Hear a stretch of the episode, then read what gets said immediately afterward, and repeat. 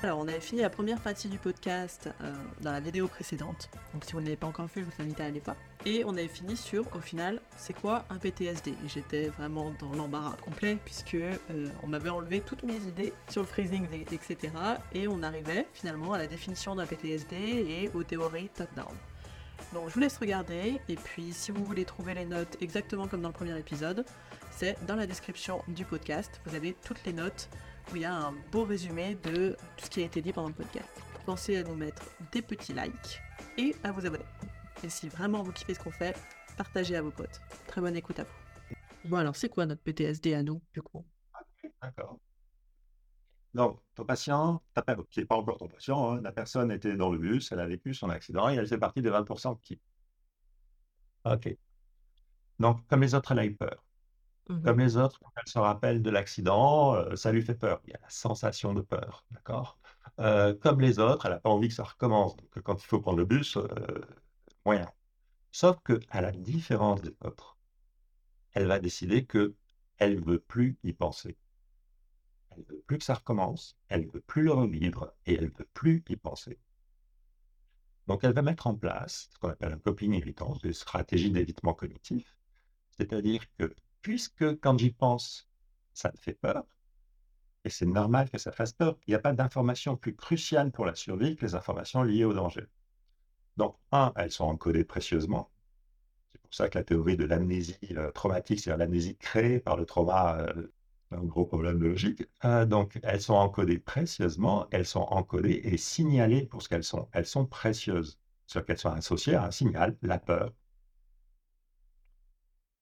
à ce que tu te souviennes. Et s'il faut prendre le bus, tu te souviens que, oh, oh, ça peut être dangereux. Et là aussi, l'avantage pour la survie, il est assez évident. Donc, ces personnes-là, ces 20-25% de personnes, vont décider qu'elles ne veulent plus avoir peur. Parce qu'elles ont des croyances sur ce que c'est que la peur, des convictions, ça peut être leur apprentissage, ça peut être leur personnalité. On montre que les personnalités qui sont évitantes, celles qui déjà gèrent les difficultés en les évitant, celles qui sont issues de familles il, peut y avoir euh, ou celles qui vont mettre en place une stratégie pour ne pas avoir peur, celles-là vont développer le PTSD. Celles-là et pas les autres.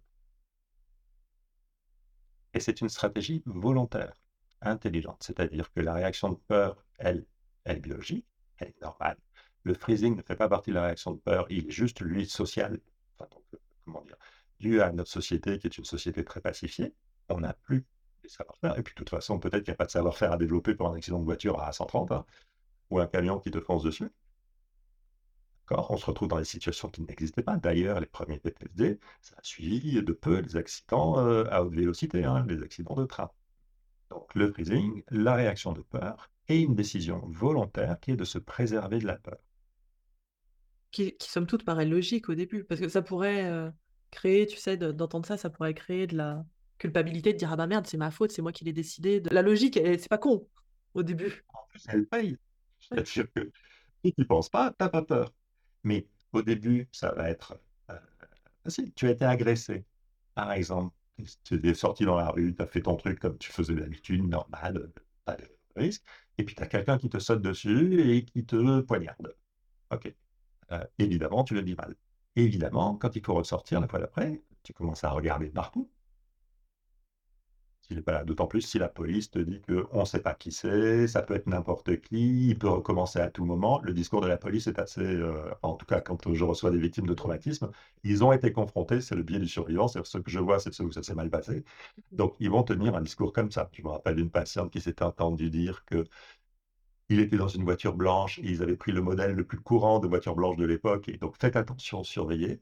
Donc, du coup, évidemment, euh, c'était compliqué d'aller dans la rue. Donc, si tu veux, ça paraît très légitime au départ. C'est-à-dire qu'au début, il va y avoir un évitement euh, volontaire du danger. Et on est construit pour ça. C'est-à-dire qu'on euh, vient d'échapper à la mort, euh, on vient d'échapper à quelque chose d'incompréhensible et de pas maîtrisable. donc, on va faire en sorte que ça ne recommence pas. C'est le bas du truc. Donc, les gens vont commencer par pas sortir, par exemple, ou par reconduire, ou pas prendre l'autoroute. Ceux qui vont pas développer de PTSD vont retourner progressivement pouvoir évaluer le danger et arriver à corriger la perception du danger en se rendant compte que, bon, d'accord, ça m'est arrivé, j'ai eu peur la première fois, ça s'est bien passé, j'ai eu peur la deuxième fois, ça s'est bien passé, là je commence à avoir moins peur et patati patata.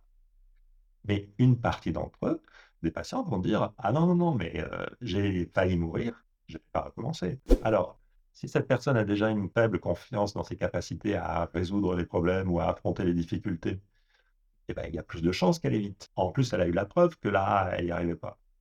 Si elle s'isole et qu'elle n'a pas de soutien, il n'y a personne qui va lui dire bah, écoute, mais non, c'est normal, vas-y, bouge.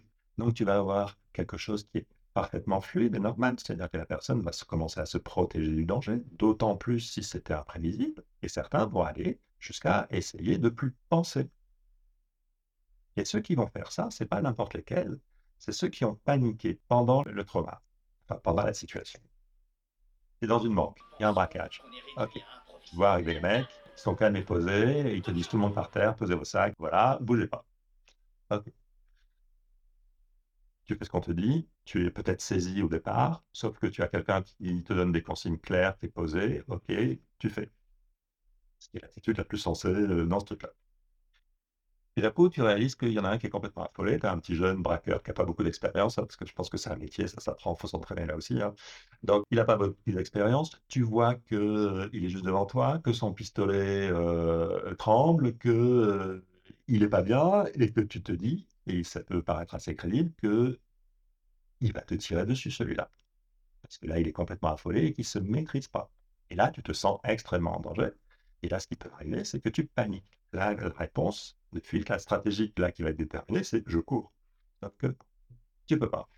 Si tu te retrouves dans cette euh, réponse-là, à devoir toi inhiber volontairement la réponse de fuite, et l'impression que tu vas avoir, très forte, c'est soit que tu vas mourir, bon, ok, soit, et tu peux avoir les deux à la fois, soit que tu vas perdre le contrôle, que c'est imminent, mais que tu vas perdre le contrôle.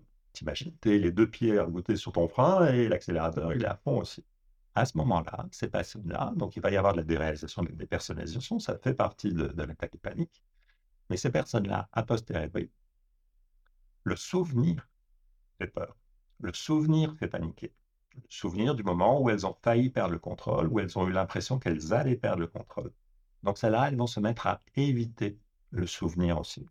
Tout le monde va avoir peur. Tout le monde au début va retourner ou pas être très rassuré dans l'idée de recommencer à faire ce qui a mal tourné.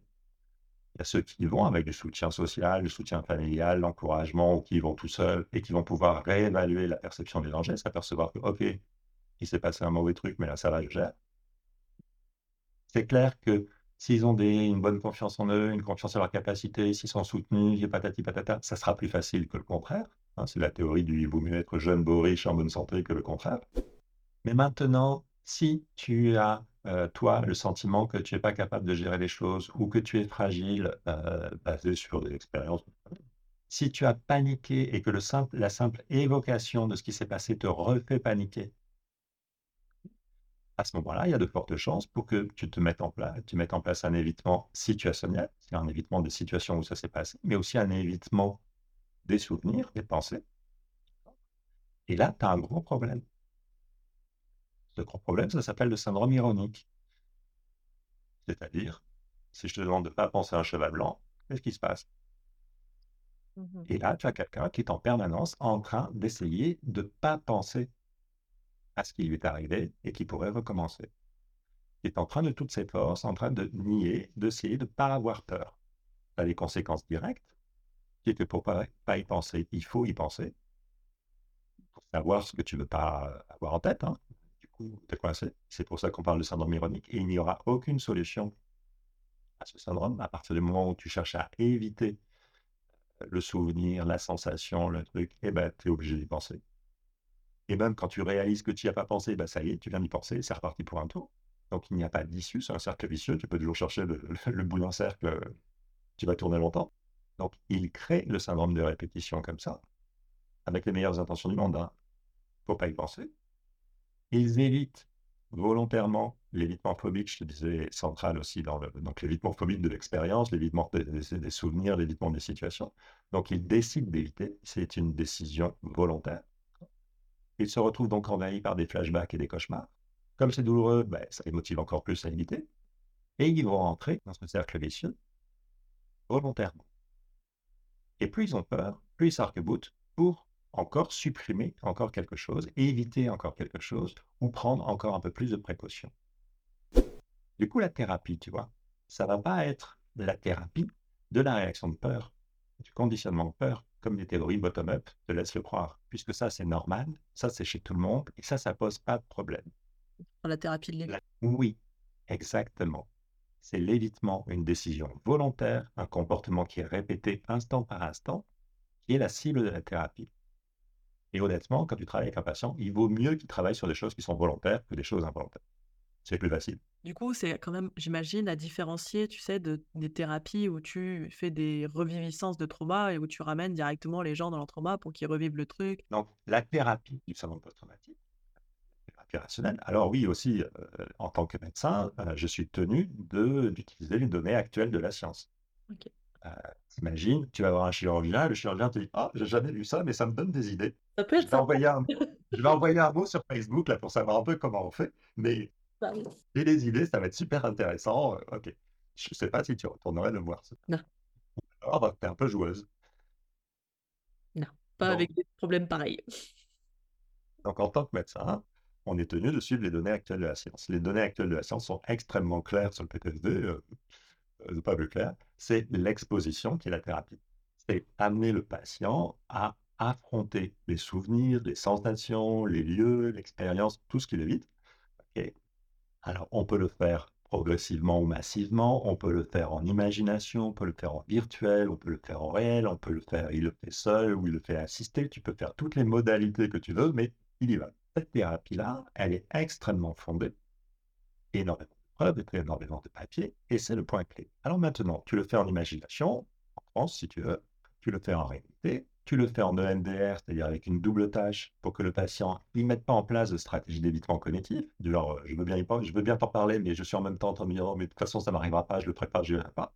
D'accord? En fait, qui suivent les yeux, qui suivent les doigts, ça lui donne une double tâche, ça vient euh, compliquer le fait de mettre en place une stratégie euh, d'évitement cognitif. C'est pour ça que le EMDR est efficace. Et donc, les thérapies actuellement du, du PTSD qui sont validées sont l'exposition et le MDR, qui est une exposition, quelle que soit la manière dont tu pratiques.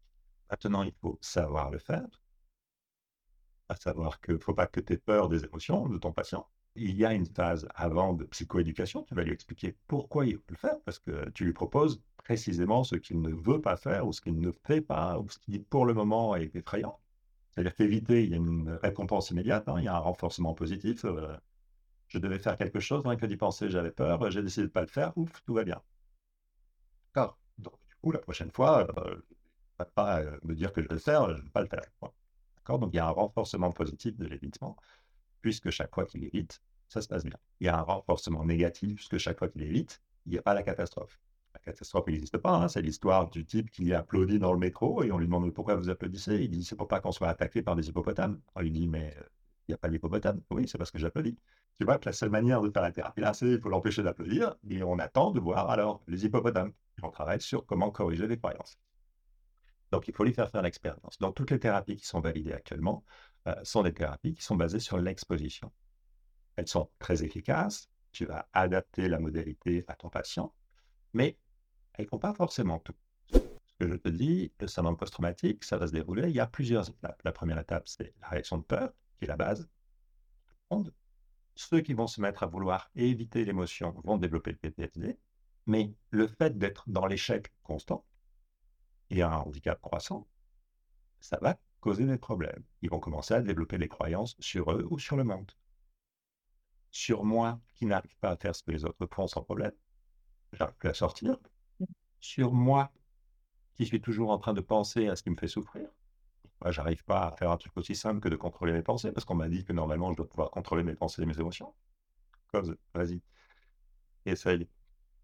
Voilà, ils essayent, ils voient que. Ou euh, moi, qui ne vais plus vérifier que le monde n'est pas aussi dangereux euh, que l'impression que j'en ai. Donc les patients commencent à développer des, des croyances, en fait, ils font un apprentissage, et l'apprentissage qu'ils font là de manière répétée, c'est qu'ils n'y arrivent pas. Donc évidemment, au bout d'un moment, euh, le moral commence à dysfonctionner un peu. Ils peuvent plus dormir, euh, ils peuvent plus travailler, ils peuvent plus sortir, que le soutien familial et social s'est un peu épuisé, qu'ils ont pu commencer à utiliser des stratégies un peu plus dysfonctionnelles pour l'évitement, c'est-à-dire l'alcool par exemple, ou les sédatifs, les médicaments, mais dans le but de s'en suquer euh, voilà, pour pas penser. voilà, et que si tu veux, ce cercle vicieux, à force de tourner dedans, ben, ça ne fait qu'aggraver les choses. Donc, le fait de considérer le, PTSD comme une pathologie top-down, c'est-à-dire une pathologie où il y a une décision volontaire, et la décision volontaire, c'est de contrôler euh, une émotion, ça te permet de centrer le patient sur ce qu'il contrôle et ce qui est responsable en fait de la pathologie, c'est-à-dire ce que vous êtes en train de faire là, qui est d'essayer. D'ailleurs, c'est pour ça que j'ai du mal à comprendre votre histoire, parce qu'il ne va pas lire les mots, il ne va pas te dire les choses. C'est pas parce qu'il est dissocié, c'est juste parce qu'il est en train de, louvoyer pour pas te dire euh, et pour pas évoquer lui-même les trucs euh, qui lui font peur. Mais ce que vous êtes en train de faire là, maintenant, à l'instant T, là, quand vous êtes avec moi, ok, c'est ça qui cause autant de problèmes. C'est ça qui vous apparaît à vous comme une solution, parce que quand vous le faites, ouf, il n'y a que du bonheur. Mais c'est ça qui fait que pouvez pas penser, vous pouvez pas sortir, vous pouvez pas, et que vous êtes tout le temps sur le pour contrôler l'environnement, pour pas qu'il y ait quelque chose qui fasse penser à ce à quoi vous êtes tout le temps en train de penser, parce que vous ne voulez pas y penser, et le cercle vicieux sans fin. Ensuite, la troisième étape, c'est les croyances, les apprentissages que fait le patient. Quand tu hypnotises quelqu'un, quand tu le mets en transe somnambulique, en transe l'idée que tu vas avoir, c'est aussi une idée commune, et je pense que c'est une erreur, c'est que tu accèdes à la mémoire du patient. C'est d'ailleurs l'une des causes de la théorie de la mémoire euh, traumatique, c'est-à-dire que d'un coup, le patient peut avoir une expérience qu'il n'a jamais vécue avant. Et donc, si tu considères que tu es là dans l'espace de la mémoire, eh bien, ok, tu viens de lever une amnésie euh, traumatique. Personnellement, je ne pense pas qu'on est dans la mémoire. Je pense que l'hypnose, la transe n'a strictement rien à voir avec la mémoire. Ça a à voir avec le rêve. Et que le rêve a des caractéristiques particulières. C'est ce dont on parlait avec le clean language. C'est-à-dire que le patient, là, il va accéder à son ressenti actuel. Donc, le ressenti d'angoisse qu'il essaie de, contrôler, mais aussi l'état d'esprit dans lequel il est, c'est-à-dire euh, l'idée qu'il est dans l'échec, l'idée qu'il faut qu'il se protège, et il n'y a rien d'étonnant, par exemple, où dans cet espace numérique, tu te retrouves avec un monstre et un protecteur qui se combattent l'un l'autre. Par exemple, j'ai un patient traumatisé qui est arrivé là il y a quelques temps, que j'ai hypnotisé, je l'hypnotise, et qu'est-ce qui se passe? Euh, Il tombe par terre, donc je travaille en conscience lui, donc le patient est actif. Donc là, le patient, il s'est liquéfie et il est par terre, roulé en boule. Et d'une petite voix qui n'est pas la sienne, ça n'est pas lui, il me dit que là, il est enchaîné, et qu'il s'est enchaîné pour contrôler le démon qui est derrière lui. Donc, il parle, il avait omis de, de me dire qu'il entendait quelques voix, et, et c'est pas un patient psychotique. Il avait des troubles dissociatifs, il avait des mouvements anormaux, il y avait des choses comme ça. Donc, il n'y a rien d'étonnant quand tu travailles dans l'espace des croyances, l'espace onirique, que à ce moment-là, ce que tu as en scène, c'est le patient dans sa lutte. Donc, il a été obligé de se contraindre, de se bloquer, de se ligoter de toutes les manières possibles pour contrôler le démon. C'est un patient qui a été traumatisé par le fait que euh, c'est un policier euh, et que donc il, a été, euh, il était en position de tirer et qu'à un moment, il a eu extraordinairement peur parce qu'il a, il a constaté qu'il était capable de tirer pour tuer. Et c'est ça qui l'a traumatisé. D'autant plus quand ils se sont aperçus après que la personne qui poursuivait et sur laquelle ils avaient tiré, c'était un enfant de 13 ans. Donc le démon c'est cette capacité qui lui a fait si peur, c'est cette capacité à tuer, considère être le mal. Et pour pas le ressentir, il faut tout bloquer. Donc là, ce patient, il n'a jamais été dans des chaînes. C'est pas quelque chose de la mémoire, hein, c'est pas un souvenir. Mmh. Il n'est pas issu d'une famille dysfonctionnelle au point que, je ne sais pas, quand il était petit, on le mettait dans des chaînes avec quelqu'un déguisé en démon derrière lui. Ça n'est pas un patient psychotique non plus c'est un patient qui, lorsqu'il est en transe, accède à cet espace de représentation numérique, il accède à ses ressentis d'une manière imagée.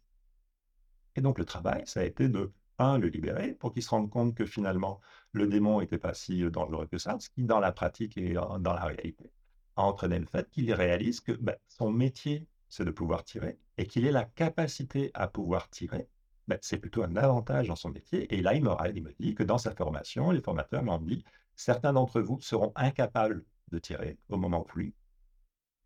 Ben, ce pas les bons flics, enfin, hein. euh, pas les bons protecteurs hein, s'ils ne peuvent pas être. Et d'autres seront capables, mais vous ne le saurez pas avant de vous retrouver. On retombe tout à l'heure sur le freezing, les stratégies, les machins choses. Donc la thérapie qui a consisté dans l'espace onirique à se défaire de ces chaînes, ce qui a pris un peu le truc et libérer le démon, à dans l'espace conscient réel, permet de concevoir que ben, finalement, qu'il ait la capacité à utiliser son arme était un avantage, le démon n'était pas un ennemi, et qu'on pouvait travailler à partir de là. En tout cas, ça décoinçait pas mal de choses. Donc, c'est-à-dire que là, tu, tu, utilises quand même cette stratégie où, où, il fait face à sa représentation, mais de façon imagée. Et tu ne le remets pas dans la scène. Euh, je suis en train de travailler, ça n'est pas de l'exposition. Je ne suis pas sur le souvenir du truc. Je suis en train de travailler sur les croyances qu'il a développées. Cet ensemble-là de symboles on accède, et c'est ce qu'on fait en hypnose, et pas que pour les PTSD, pour un peu de ce n'est pas la mémoire, c'est la construction de ta personnalité, c'est-à-dire l'ensemble des croyances que tu as sur toi ou sur le monde. Et suivant ce qui a été dit avant, le prétoc, enfin ce suivant quel est le sujet, comment tu as cadré ta séance, sur quoi est-ce qu'on va travailler, mmh si tu as correctement activé telle ou telle croyance, quand le, patient est dans l'espace onirique, dans la, la transe somnambulique, elle est là, elle est symbolisée. Donc là, c'est un travail non pas sur l'exposition, mais sur les croyances. Quand tu as un patient qui a un PTSD chronique, c'est-à-dire que ça s'est passé il y a 15 ans, c'est les croyances qui sont le problème. Donc, tu n'es pas obligé de travailler sur tout. Tu peux prendre un axe. Tu te souviens le modèle biopsychosocial de tout à l'heure La collaboration? On y revient. Tu es dans la phase de réaction aiguë de stress. La première phase, le conditionnement de peur. OK. Là, ça va être donner de l'information, faire de la psychoéducation. Oui, vous avez peur, c'est normal. Oui, quand vous vous en souvenez, ça déclenche de la peur. OK. On va en parler pour que vous affrontiez les choses, tolérer euh, l'expérience et vous allez voir, ça va aller mieux. Mmh Mettre en place ce qu'il faut. OK. On peut aider avec les techniques. Euh, OK. Donc, donner de la, faire de la psychoéducation. Ceux chez qui ça passe pas parce qu'ils décident, pour des raisons X ou Y, que non, il ne faut pas. Je ne veux pas penser. Dans ce cas-là, pour qu'ils soient en difficulté pour le faire, on enclenche le deuxième niveau, c'est-à-dire l'exposition. Dans l'exposition, qu'est-ce que tu penses de euh, la, théorie de la, du retraumatisme? On, on, entend des fois que si on s'expose trop, on pourrait retraumatiser la personne. Je pense que beaucoup de thérapeutes ont peur des émotions, mmh. et leur et celles de leurs patients et que non, il faut expliquer les choses. Pourquoi? Là, il faut tolérer l'émotion. Ce qui est pathologique, ça n'est pas l'émotion, c'est le contrôle de l'émotion, c'est l'évitement de l'émotion. Ce qui ne veut pas dire que tu vas le persécuter, le torturer, mais euh, oui, il va falloir affronter. Dans l'affrontement, est-ce que tu changes des choses ou c'est juste le fait de, de, de s'exposer, du coup, qui va créer des choses? C'est une question super intéressante. Si c'est juste la peur, le patient a eu peur. L'exposition suffit, l'exposition s'avère extrêmement efficace. Donc, il revoit la scène. Alors, la scène peut ne pas être tout à fait la réalité, on s'en fiche, du moment qu'elle active la réponse de peur. Maintenant, il peut y avoir d'autres émotions qui ont été activées par, euh, par les événements. Ça peut être la colère, ça peut être le dégoût. L'exposition à la colère ou au dégoût, ça ne va pas être très efficace. L'expérience montre que ça ne marche pas très très bien. Utiliser des scénarios réparateurs, des scénarios correcteurs, ça, ça va être utile. Et là, on est à nouveau dans le domaine de l'hypnose. Mmh. Mais pas pour que le patient évite la sensation, c'est parce que tu fais face à quelque chose qui est la colère et que si tu l'exposes, eh ben, lui, il va continuer à rester dans la colère et je le massacre et je veux machin chose. Alors, on a essayé, hein, tu risques rien, le patient, il va tuer personne. Hein. Euh, mais il peut massacrer de toutes les manières qu'il veut, mettre, être super créatif sur le plan de la torture et tout ça. L'histoire montre que, bah, au niveau de la colère, ça va pas euh, changer grand-chose. Ça va peut-être être plus intéressant de travailler sur la compassion pour soi, par exemple. Pas de nier l'expérience, mais de mettre en place une expérience correctrice. Donc, on est sur une stratégie un peu différente de l'exposition. L'exposition est parfaitement adaptée et très adaptée à la peur. Le sentiment que là, ça va recommencer et que c'est maintenant que je suis en danger. Quand c'est de la colère ou du dégoût, non, là, on va mettre en place des scénarios réparateurs. Ça s'est avéré plus efficace que l'exposition dans ce domaine-là particulier. Tu peux le faire en visualisation, c'est-à-dire ton patient est conscient, euh, il fait un truc, c'est volontaire, ou tu peux le faire en transe. Donc là, ça va être hallucinatoire, ça va être très désinhibé sur le plan émotionnel, ça va être très riche sur le plan émotionnel, et ça sera sûrement plus large que simplement la scène, parce que je dis, ça va symboliser, et, le symbole va venir réunir la, définition du symbole, hein, c'est ce qui réunit deux choses, donc une partie immatérielle, on va dire le, le ressenti, la synesthésie, le côté émotionnel, et une partie connue du patient qui sont ses stratégies. Tu vas travailler de manière un peu plus large. Euh, donc, je pense que l'hypnose, là, a une plus-value par rapport au, à l'exposition ou au scénario réparateur fait en visualisant. Ce qui est sûr qui n'a pas d'intérêt, c'est euh, la relaxation. Si ton patient, tu es là, il est déjà euh, arc-bouté pour pas penser, et tu lui apprends à imaginer qu'il est dans une forêt, je sais pas quoi, dans une forêt en étant qu'il n'a pas été attaqué par des ours, quoi, tu vois, mmh. des trucs comme ça. Non, ça va pas être utile. Tu vas juste dans le même sens de ce qu'il faut pas. Oui, là, on retombe finalement sur ce que tu dis, c'est que souvent on a peur de ce qui pourrait se passer, de comment la personne va le vivre, et que sinon, est-ce qu'on est assez, euh, je sais pas, ancré, on, on est bien dans notre posture et on sait ce qu'on doit faire, s'il se passe, s'il se passe quelque chose qui, qui nous fait peur à nous, en fait, finalement si le patient a peur et que toi tu réponds en ayant peur, tu valides le fait que, euh, ok, c'est dangereux, vous avez besoin d'éviter. Quoi. Mmh, mmh. Alors, expliquer, il y a des distinctions qui peuvent être utiles. Euh, la distinction entre l'angoisse et la peur, et je reviens sur ton précédent podcast avec, euh, avec ce psychologue, très intéressant, d'accord Ce travail à faire entre qu'est-ce que c'est que l'angoisse, qu'est-ce que c'est la peur, peut être tout à fait utile. C'est-à-dire que l'angoisse, la panique, vous n'avez pas besoin de la vivre. La peur, elle, oui, il va falloir la tolérer. Peur, c'est un ressenti, une sensation. L'angoisse, c'est la participation physique. C'est le cœur qui accélère, c'est l'hyperventilation, c'est le nez au ventre, euh, et ainsi de suite. Ça, ça se contrôle. Par contre, la peur, il va falloir la tolérer. Alors, quand les gens ont peur de la panique, ok, d'accord, on les expose à la panique pour qu'ils se rendent compte que c'est pas dangereux, mais donc tu vois que ce distinguo-là, il peut être utile. Une thérapie, euh, par exposition, c'est pas ton patient qui hurle pendant 20 euh, minutes, euh, si tu veux, en griffant les parois. Voilà, j'ai pas une chambre matelassée dans mon cabinet pour que les patients puissent faire de l'exposition. Les exposer à la peur qui leur fait si peur. Et, en troisième, du coup, on travailler les croyances. Travailler sur les croyances. Donc, plus le, PTSD est ancien, plus les recuits, plus les croyances vont avoir un effet euh, important et vont avoir un effet général. C'est-à-dire qu'ils ont une conception sur eux, ils ont une conception.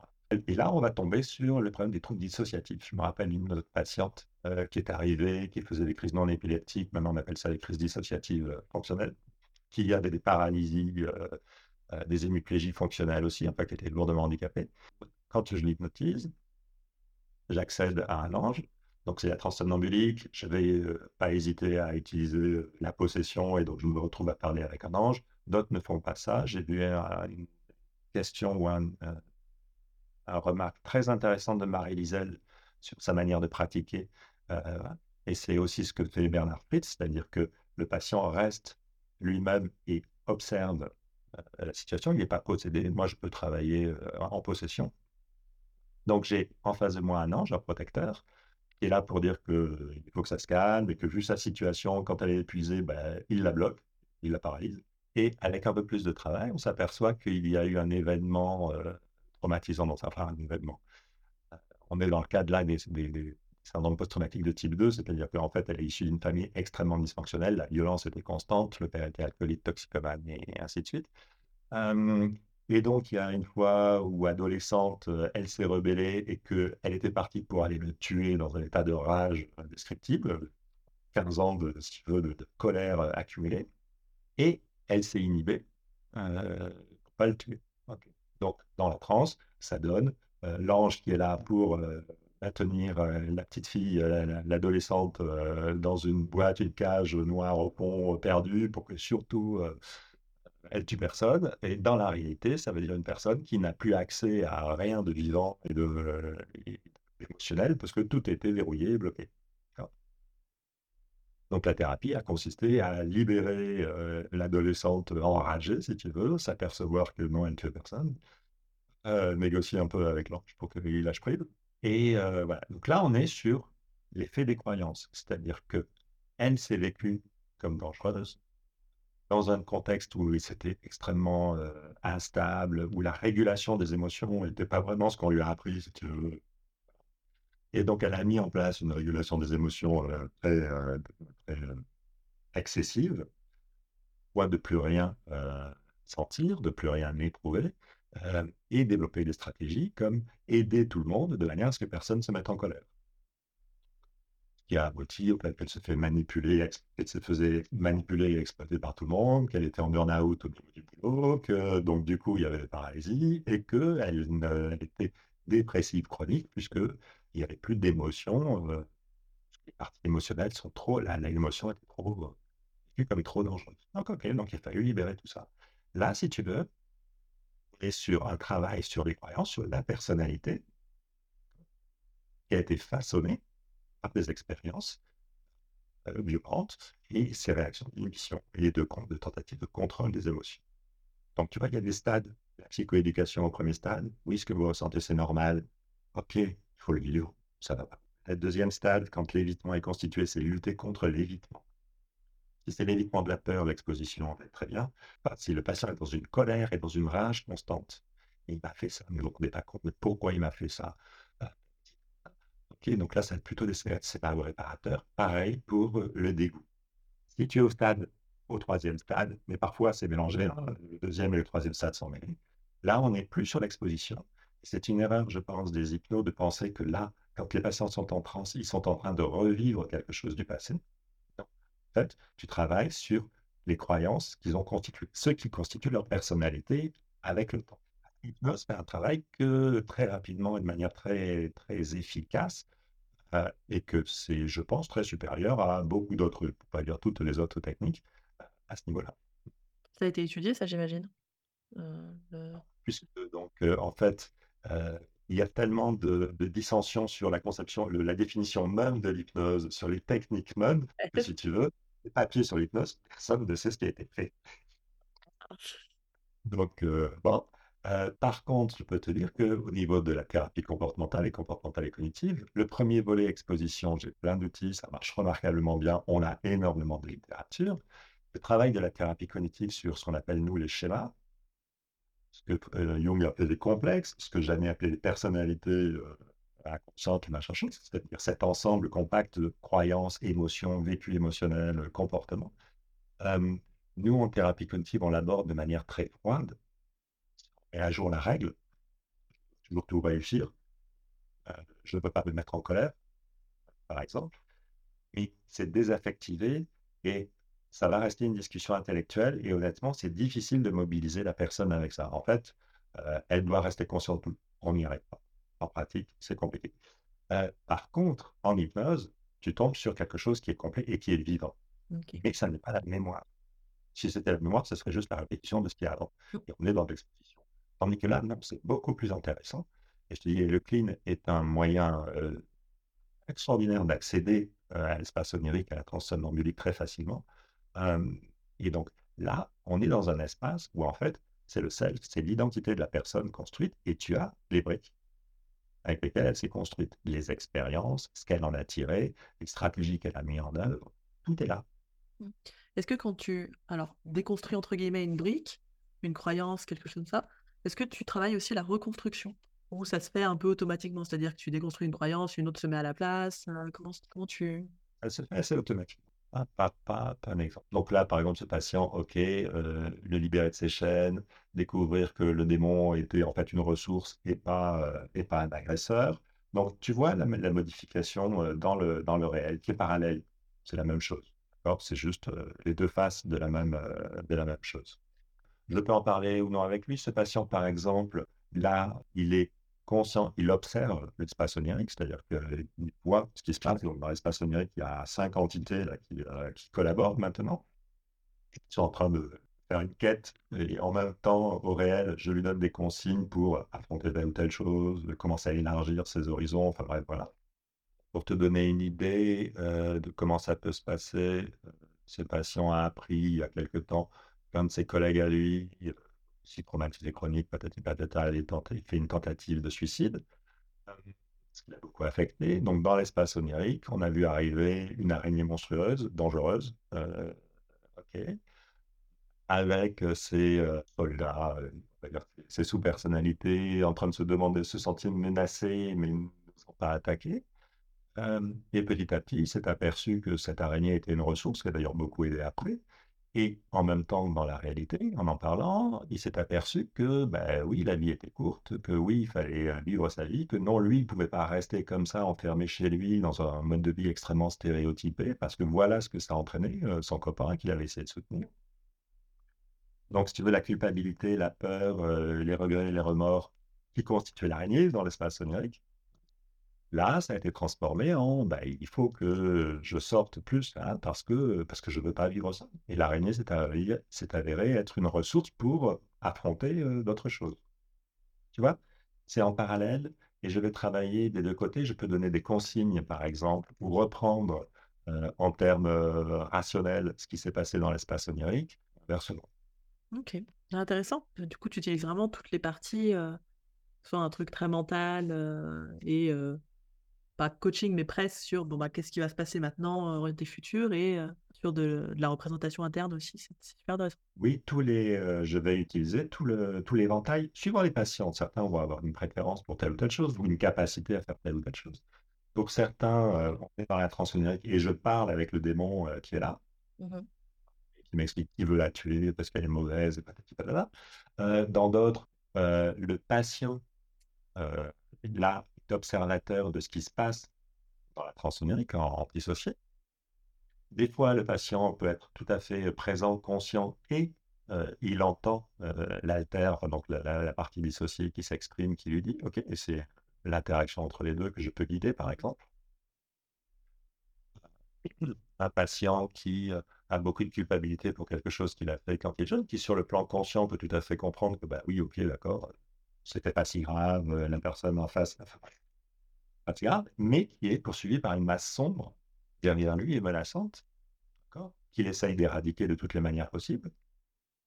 Dans la réalité, il est dans des ruminations obsédantes euh, sur euh, ce qu'il a fait, ce qu'il n'aurait pas dû faire, pourquoi il a fait, patati patata. Mais je peux travailler avec lui conscient et avec cette représentation, cette masse sombre et menaçante qu'on a recadrée. Alors recadrée au sens systémique, c'est-à-dire lui donner un autre sens, c'est-à-dire qu'elle est là pour euh, l'aider, lui rappeler quelque chose et euh, pourquoi c'est important, euh, à quoi sert la culpabilité? Ben, La culpabilité sert à pas refaire la même erreur, par exemple. Et est-ce que c'est utile qu'il y ait quelque chose qui le- l'empêche de faire la même erreur? Ben oui, c'est utile. Donc finalement, est-ce que c'est un adversaire? Ben non, c'est plutôt aide. Du coup, ça se transforme. Mais là, le patient était, on va dire, à 90% présent dans le conscient avec cette partie dissociée, avec qui il a pu faire alliance. Donc tu vois, je vais travailler sur tout l'éventail, euh, suivant le patient, suivant la situation. Et des fois, c'est purement rationnel. OK, vous allez faire ça, vous allez faire l'exposition, on va écrire euh, l'histoire ou on va prendre une photo euh, qui évoque euh, le drame et vous allez la regarder jusqu'à ce que euh, l'émotion s'épuise. J'avais, j'avais noté une question, je reviens un peu en arrière. Tu parlais de trauma type 1, type 2. Je me demandais, est-ce que quand tu es dans le type 2, que tu as vécu vraiment une, une série en fait de, de traumatismes où tu n'as pas pu en sortir, comme ta, comme ta patiente que tu évoquais, est-ce que ça va pas augmenter le risque de mettre en place des stratégies d'évitement parce que tu as tellement de souvenirs, Ah, c'est clair. donc tu dois... euh, Enfin, c'est c'est c'est pas un, c'est pas, je veux dire, c'est pas un accident que tu peux éviter, c'est une enfance. Euh, Dans les traumas de type 2, la présentation, c'est un trouble de personnalité. Parce qu'en fait, alors déjà, les, les, les traumas de type 2, ça implique une série, de- c'est pas un one-shot, hein, il y a eu plus, plein de choses, mais ça surtout, c'est à un niveau précoce, c'est souvent. Et donc là, c'est la construction de la personnalité qui est altérée. Parce que, en fait, ce que la personne va intégrer comme apprentissage et comme expérience sont des expériences dysfonctionnelles. Une famille violente, euh, je t'aime, je te frappe, d'accord Ou je suis ton père, mais je suis suicidaire. euh, et c'est à toi qui as 11 ans de devoir euh, faire attention à moi et faire attention à ce que tu fais et tu dis parce que je peux me suicider à tout moment. Il n'y a pas forcément besoin de de la violence ou, euh, ou des incestes, mais a fortiori. Donc, c'est les conceptions que la personne va développer, les croyances qu'elle va développer sur elle sur le monde. Donc, le trauma de type 2 va se caractériser par une présentation qui est celle d'un trouble de personnalité, les personnalités de type borderline, par exemple. Mais ça peut être les personnalités de type évitant aussi, qui vont se préserver de tout. Et donc là, oui, on travaille sur ces croyances. On ne va pas travailler sur événement par événement, parce que ça a pris une signification globale. Par exemple, cette patiente-là, il faut réprimer les émotions parce que je vais tuer quelqu'un. Et il faut que je sois gentil avec tout le monde parce que si je m'énerve, je vais tuer quelqu'un, tu vois, Mr. Hyde, voilà, sa conception qu'elle a sur elle, c'est ça. C'était comme ça qu'était son père, euh, alcoolisé, intoxiqué, il était violent, agressif, rejetant, euh, peut-être incestueux, voilà. Euh, tandis que quand il était agent, il était son père. Et la conception qu'elle a sur les gens et sur elle-même, c'est Mr. Jekyll et, et Dr. Hyde. Et elle a un ange euh, et une, euh, et une gamine euh, furibarde, enragée, qui, si tu la libères, en tout cas c'est l'idée qu'elle avait, elle va tuer tout le monde. Quoi. Oui, Donc c'est ça les PTSD, les- donc les traumas de type 2, et voilà l'impact qu'ils ont. Ils ont un impact sur ta personnalité, ta construction de la personnalité, puisque tu l'as construit à partir d'un matériel qui est, euh, qui est pathologique. Ok, donc travail de croyance là pour le coup. euh. Quand on parle de croyance, puisque enfin, moi ça me gêne un peu parce que ça donne ce côté très intellectuel, très euh, froid, rationnel. Et sous-entendu, c'est une erreur. Voilà, on va travailler sur les erreurs que fait le patient. Il se trompe, il croit ça, il croit que la Terre est plate. ok, on va lui mettre, on va lui expliquer. Ok. Donc, oui, la psychoéducation, ça compte, mais comme je dis, cette approche purement froide des croyances, c'est pas des croyances, c'est des expériences. Et c'est intégré avec la totalité, c'est-à-dire une signification, avec un vécu, ressenti, des savoir-faire, tout ça ensemble. La notion de complexe, elle me paraît plus adaptée que croyance, si tu veux. Après, chez les comportementalistes, on parle de schéma, euh, mais ça, donne aussi ce côté trop euh, cognitif, trop froid. Et je pense que les aborder, pour euh, certains ma pratique, c'est compliqué parce que parce qu'il en manque trop. Je veux dire, ok, d'accord, j'ai bien compris que voilà, qu'il ne faut pas que je sois gentil avec tout le monde tout le temps. Quoi. D'accord, j'ai bien compris. Sauf que, je ne sais pas pourquoi, mais chaque fois, je me fais avoir, quoi, encore. Tandis que quand tu accèdes à la transe, tu vas accéder là au complexe. Alors ça peut-être totalité en tout cas, mais en tout cas d'une manière où il est beaucoup plus plastique parce qu'il est vivant et que la participation émotionnelle, elle est nécessaire pour que tu puisses te bouger. quoi. Bon, on a fait un, un gros tour. Donc du coup, qu'est-ce que tu penses après tout ça? Des théories qui te disent que le PTSD, c'est juste le système euh, l'amygdale qui... euh, Déjà, le, dans la logique même de la chose, comme tu l'as expliqué au début, c'est vrai que on se dit, bah non, c'est vrai, si on est encore vivant, enfin, si on les héritiers de ceux qui euh, ont eu un bon système pour survivre, ça paraît dans l'idée que on, s'occupe d'une réaction de peur ou de quelque chose de sous-cortical, ça, ça paraît limité. Et donc, ma question que- qui allait arriver, c'était, à ton avis, qu'est-ce qui fait que ça a eu ben, autant de succès pour l'instant? Et avec la question sous-tendue derrière, c'est, ils ont un discours tiré scientifique derrière ça, Oui. euh, qui peut comporter des biais d'autorité, du coup, parce qu'on parle cerveau, parce qu'on a l'impression que, euh, eh ben, qu'on nous explique des choses sur comment on fonctionne, machin. Donc, qu'est-ce qui fait pour toi que, que ça préva, prévaut actuellement sur les réseaux, en tout cas, dans ton entend, par rapport à ben, la théorie que, que tu viens de nous expliquer là, de top-down? La question que tu me poses, c'est pourquoi est-ce que les explications simples ont autant de succès? Simple, scientifiquement simple, oui. Ok. Donc, c'est une explication simple, d'accord? C'est votre amygdale, patati patata, qui est la centrale d'alarme, euh, qui dysfonctionne, euh, et patati patata. Et puis après, on va faire des exercices. euh. Alors, sur le plan scientifique, la théorie polyvagale en particulier est très discutée, et en fait, toutes les théories bottom-up sont très discutées, et la théorie qui est actuellement, c'est plutôt l'inverse. À savoir que c'est pas la partie sous-corticale qui d'un coup prend le pas et s'affole, c'est les théories actuellement, c'est la partie frontale, c'est-à-dire la capacité inhibitrice, euh, toi pour faire simple, euh, qui va relâcher euh, les parties sous-corticales qui ont des automatismes, c'est-à-dire que c'est basé sur l'apprentissage, hein, ça vient pas de nulle part. Donc tu as automatisé des stratégies, par exemple, euh, tu sais faire des arts martiaux, euh, ou tu es pompier, tu sais intervenir quand tout le monde crie, pleure et, euh, ou est sidéré parce qu'il y a un incendie. Donc tu vas y aller, tu apprécies la situation et tu libères euh, les stratégies euh, que tu as automatisées euh, de manière à te mettre dans l'état de flow, c'est-à-dire réagir automatiquement, de manière efficace et avec un très haut rendement. C'est l'inverse de les structures sous-corticales s'échappent, euh, échappent à tout contrôle et posent problème. Donc ça, c'est la théorie scientifique actuelle.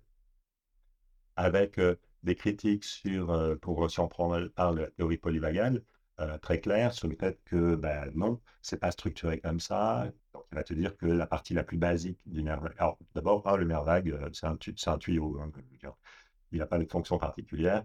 Euh, il est branché d'un côté sur le tronc cérébral, donc vraiment très très sous-cortical, très basique.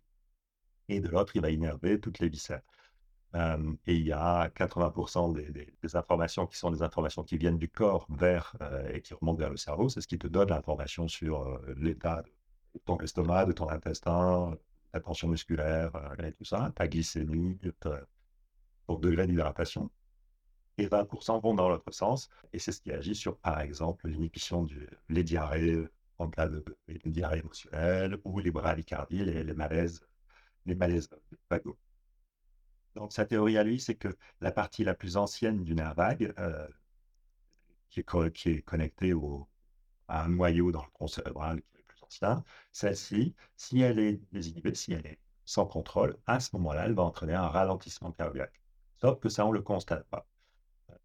Et que sur le plan neurophysiologique, pardon, sur le plan de l'évolution, euh, les te disent que non, c'est pas comme ça que ça se passe. Et on pense que ce réflexe de bradycardie, il n'est pas dû à, euh, la libération de quelque chose de moderne. Comment t'expliques? En fait, les animaux très anciens avaient déjà les mêmes structures, exactement. Il n'y a pas eu, au fur et à mesure de l'évolution, une structuration pour aboutir à un système tri, euh, triphasique, comme je pense. C'était déjà présent chez les animaux qui sont sortis de l'eau et on pense que c'était une adaptation à faire que par exemple, quand on inspire, le cœur accélère de manière à ce qu'il y ait le maximum d'oxygène euh, qui passe par les poumons à ce moment-là.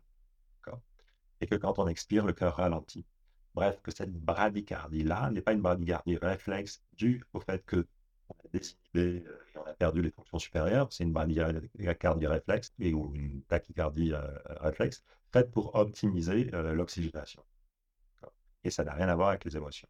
Euh, sur le plan euh, physiologique, bon, ça se passe pas comme ça, les anatomistes disent que pas comme ça que ça fonctionne. Euh, sur le plan fonctionnel, tu vois que c'est l'inverse, en fait, qui est pertinent. Donc, sur le plan scientifique, c'est très critiqué. Alors, il va y avoir des, expériences qui vont aller plutôt dans le sens de, ou qui exposent à des interprétations, c'est-à-dire que, ouais, est-ce que ça veut vraiment dire ce que pense que ça veut dire? Mais sur le plan qui nous concerne, nous, à savoir comment aider quelqu'un qui est traumatisé, non, c'est clair que c'est travailler sur les stratégies volontaires que le patient et que c'est ça qui explique la pathologie et qui explique pourquoi euh, c'est une pathologie du 20e et pas avant. Pourquoi maintenant les gens craignent les émotions, par exemple, alors ça ne devait pas être le cas, ce n'était pas forcément le cas à d'autres périodes, euh, parce que nous ne sommes plus exposés à que parce que les choses auxquelles nous sommes exposés, on n'a pas des stratégies euh, pour pouvoir les gérer parce que justement c'est trop peu fréquent, ou parce que c'est plus physiologique, les voitures à 130, euh, c'est pas physiologique, est-ce que j'étais clair.